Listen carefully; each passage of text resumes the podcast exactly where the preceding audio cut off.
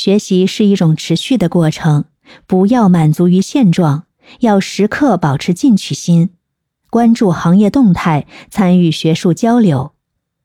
另外，你在学习的道路上要勇于分享学习成果，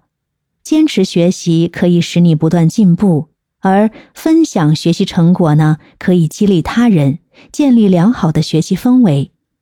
成为学习的榜样，让你的航海团队更加团结，一起驶向学海的彼岸。总之，